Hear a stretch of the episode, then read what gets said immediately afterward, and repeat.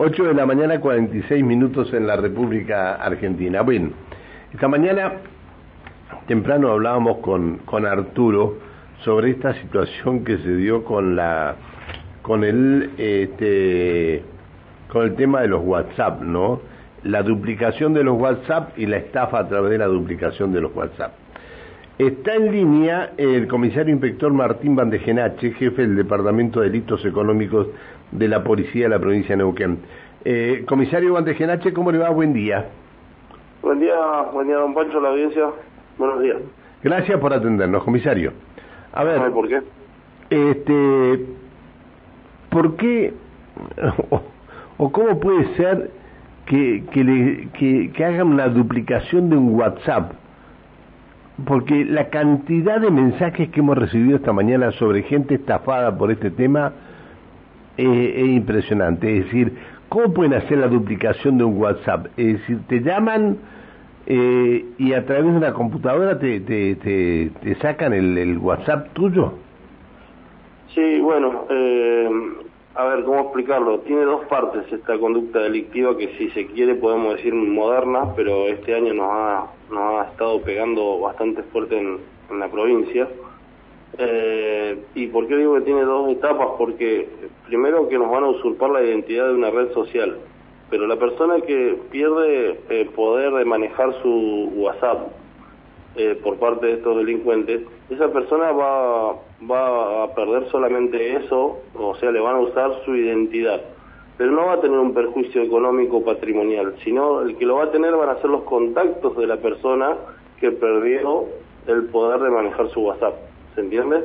Sí, sí, perfectamente. Sí, sí, claro que eh, Y todo surge, eh, todo surge por un engaño generalmente, en la mayoría de los casos que hemos registrado es telefónico, pero también se han dado situaciones de mensaje de texto, por también por la misma WhatsApp o por mensajería convencional. Em, lo que necesitan estos delincuentes es obtener que la persona les facilite el código de seis dígitos, que es el código de activación. Seguramente todos recordarán que cuando uno descarga el WhatsApp por primera vez en su equipo telefónico y lo va a hacer funcionar, la misma la misma aplicación le pide un código de le brinda un código de activación de seis números que es ese ese código de activación el que tiene que introducir en la plataforma para que ya tenga Ahora, posibilidad de usarla. Bien. Ahora, ¿cómo cómo se cómo acceden ellos a esos a ese a, es decir a esos seis números? ¿Cómo acceden? Bueno, por eso, yo lo explicaba, es por básicamente es por una llamada o un mensaje engañoso donde se van a hacer pasar, eh, o sea, los versos que han, que han ido implementando van variando porque cuando uno deja de tener efecto inmediatamente inventan otro, pero han pasado por hacerse pasar por el representante de ANSES, por integrantes de la FIP, eh, en la época de, de, la finalización de la pandemia por el Ministerio de Salud. Eh, ahora estamos registrando hechos donde le ofrecen la cuarta o quinta dosis de la vacuna y eh, le dice, le va a llegar un código, usted me lo tiene que reenviar, con ese código ya tenemos registrado su turno. Ese código que le llega al celular a la, a la persona es el código que ellos mismos le generan para apoderarse de su WhatsApp con su número de abonado. Es decir, no es que ese código sea el código que usted autorizó en su momento, sino un código que ellos hacen, que ellos inventan. La plataforma registra el último código pedido, entonces los ah, piden un código nuevo, pero es obvio que a ellos no les va a llegar porque no tienen poder del abonado celular. ¿Quién lo tiene? La persona. Entonces, ahí necesitan engañarlo para que el código que le llega a su celular que puede ser por mensaje de texto o puede ser por llamada, eh, ese código de seis numeritos, ellos los delincuentes lo necesitan para ya tener poder del WhatsApp. Si no se lo damos, y es lo que, es lo que tratamos de recalcarle a, a la población, ese código de seis números no se lo debemos dar a nadie porque es la llave de nuestra red social. Está bien. Bien. Comisario Inspector, ¿cómo le va? Buen día. Alejandra Pereira lo saluda. Hola Alejandra, buen día. Eh, con respecto a esto, porque a veces uno trata de entender la forma en que se manejan estas personas que cometen, cometen este tipo de estafas, digo, son personas que seguramente deben estar muy preparadas en cuanto a la parte tecnológica, la parte informática, como para tener programas que permitan hacer ese hackeo justamente a través del WhatsApp. Sí, eh, no descartamos que tengan conocimiento en, informática, que también se dediquen a la ingeniería social, que es la, lo nuevo, ¿no? Eh, obtener datos eh, de las personas antes de intentar engañarlas. Pero, y esto está, después está relacionado con la segunda etapa que yo les comentaba, Alejandra, es apoderarse del dinero de, nuestros de los contactos de quien perdió el WhatsApp. Entonces ahí ya entra en juego otra situación que son las billeteras virtuales, eh, billeteras virtuales que muchas veces son eh, creadas con identidades falsas o que también hemos detectado que se las alquilan a las personas. Le dicen, yo te doy 5 mil pesos por mes, vos pasame la, la, la billetera Mercado Pago. Y esa billetera de Mercado Pago ¿en serio es la que va a recibir la plata de todos los contactos que van cayendo en este engaño, ¿me, explico? Sí, pero tan fácil es, le pueden alquilar y hay gente que se presta a esto. No debería, no, no deberíamos alquilar una cuenta de, de una billetera virtual, pero bueno, hemos detectado que está sucediendo. Y a esto hay que sumarle que no son personas que están emplazadas acá en Neuquén Capital, que la tenemos al alcance de la mano pueden estar en cualquier parte de, de, la Argentina. ¿Es fácil detectar a una persona, o sea, la identidad de una persona que tiene una billetera virtual o que tiene, por ejemplo, bueno, eh, Mercado Pago, que es lo que más se utiliza, para saber, eh, digamos, dónde está esa persona? Porque, bueno, el, número de CBU y todo eso lo da directamente la plataforma de la de, Mercado Pago, pero digo, ¿hay forma de, de poder ubicar a esa persona? Bueno, nosotros lo que tenemos que tener en cuenta es una cosa, ya tenemos que tener una causa judicial iniciada. Nosotros a Mercado Pago le podemos requerir eh, judicialmente información y ellos nos la contestan, eh, yo diría que en tiempo y forma, pero ya tiene que haber una causa judicial iniciada, lo que implicaría es que la persona ya fue engañada, ya tuvo un perjuicio. Eh, me dice, dice un oyente, me llegó mensaje de texto de un número 82082 donde me decía que mi código de Facebook es un número de seis dígitos. Bueno, aparte de WhatsApp, don Pancho, tenemos que agregar a Instagram y, demás redes sociales. Entonces, la mayoría de estas plataformas de, comunicación eh, tienen esos códigos de seguridad para, para la activación y es a lo que ellos apuntan, es buscar esos números. La única forma que tienen de apoderarse de esos seis números es mediante un engaño y ese engaño va a ir variando dependiendo la moda o dependiendo lo que les funciona. Hoy por hoy es la nueva dosis o la nueva el nuevo turno para la, la vacunación que, que se viene. ¿Podemos hacer algo para evitar caer en este tipo de estafas? Sí, primero tener en cuenta esto que estamos hablando y no aportarle a nadie y a ningún extraño, ni por llamada de voz, ni por mensajes, ese código particularmente de seis dígitos, pero eh, la aplicación de WhatsApp también y dentro de estas medidas de seguridad también eh, genera una, una protección extra que es la, la activación, la verificación en dos pasos. Eso es una eh, función que el mismo usuario, previo a entrar al, ajuste del WhatsApp y, hacer ir hasta la configuración de la cuenta, la aplicación le da la opción de una activación en dos pasos, que es, así es como se llama, que le va a pedir otros seis dígitos, otros números más. Entonces vamos a tener. Recién me la acaban de enviar, mire, recién me la acaban de enviar. Dice nadie en Mercado Pago te va a solicitar este dato, no lo compartas, tu código de seguridad es tal. Y más abajo dice, Facebook, tu código es este, eh, appmfacebook.com, este es el código. Es decir, le mandan dos veces un código distinto.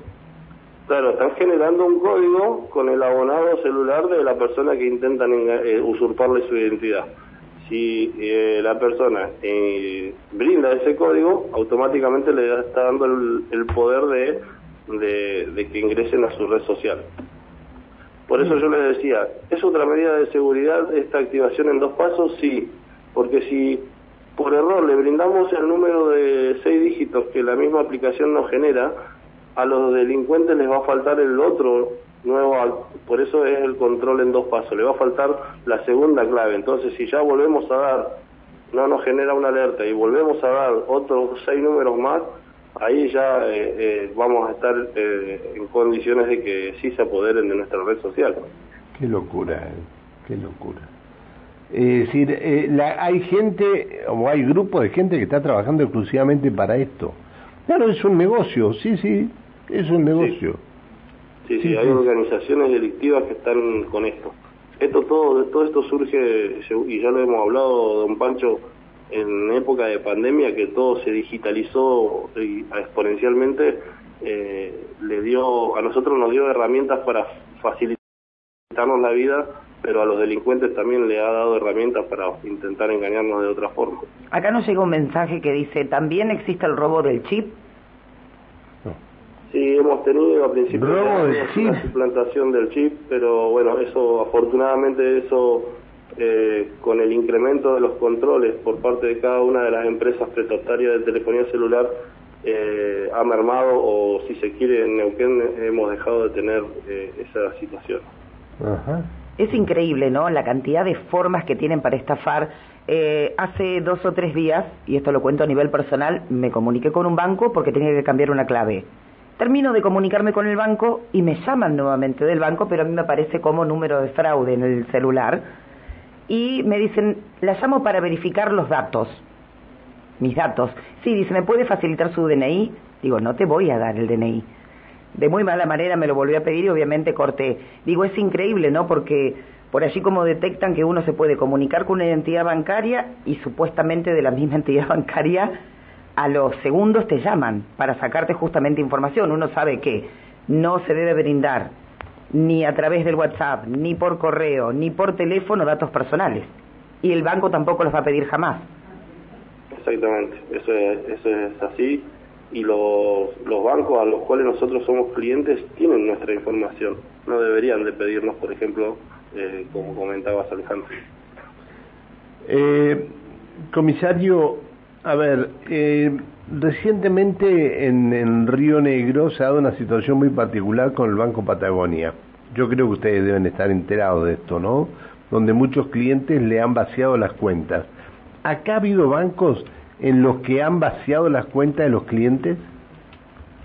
Bueno, esta es otra modalidad, no, no está nada que ver asociada con, la usurpación de identidad en cuanto a una red social, que es lo que estábamos hablando esto y tampoco está orientada a una entidad bancaria en particular, sino está orientada a cualquier eh, entidad bancaria eh, a la que nosotros seamos clientes. Y esta modalidad a la que hacemos referencia está, o su origen viene del phishing, y para, para explicar lo que es el phishing debemos decir de que es el envío masivo de, mensajes a distintas personas, está, eh, que es un derivado de la palabra pesca, ¿Por qué? Porque eh, puede la persona eh, caer en el engaño o no, eh, y ese engaño consiste en que nos van a enviar un correo donde van a vamos a observar en la pantalla de nuestra computadora o, de nuestro celular una, una imagen igual o similar a la de nuestro banco a la cual somos clientes. Y nosotros creyendo de que nuestro banco nos está pidiendo una actualización de datos, accedemos a esa página, le ponemos todos los datos que nos está brindando y todos esos datos son los que a posterior y no inmediatamente porque hemos detectado que lo usan eh, tiempo después, eh, utilizan esa información que no es más que la información bancaria nuestra. Qué bárbaro. Lo que deriva en el, en el perjuicio patrimonial, ¿no? Sí, sí, por supuesto, por supuesto. Han tenido muchas denuncias. eso es lo que decía Alejandra. Ninguna entidad bancaria nos va a pedir a nosotros eh, por correo electrónico información eh, confidencial en cuanto a claves o, números de tarjetas o fechas de vencimiento. Esa información ningún banco, no importa el nombre, ningún banco lo va a pedir, incluso las mismas entidades y el Banco Central de la República Argentina genera alertas periódicamente haciendo saber esta situación. No debemos eh, incorporar información sensible nuestra en esas páginas que, que nos pueden llegar por correo o por redes sociales. Bien, comisario inspector, han recibido muchas denuncias y cuando hablamos de estafa hablamos eh, la modalidad de el tema del, del, WhatsApp, que en realidad no se lo hacen a quien le, le, le quitan la posibilidad de manejar su WhatsApp, sino a los contactos. Eh, a través de, eh, supuestamente te ganaste un premio, a través de información, como por ejemplo, este, eh, a ver, corroborar información de un banco y que uno da información. Digo, son, en, en todos los aspectos, en este tipo de estafas, ¿son muchas las denuncias? Eh, bueno, como bien decía Alejandra, son variadas las modalidades y van alternándose dependiendo la época, como yo les comentaba.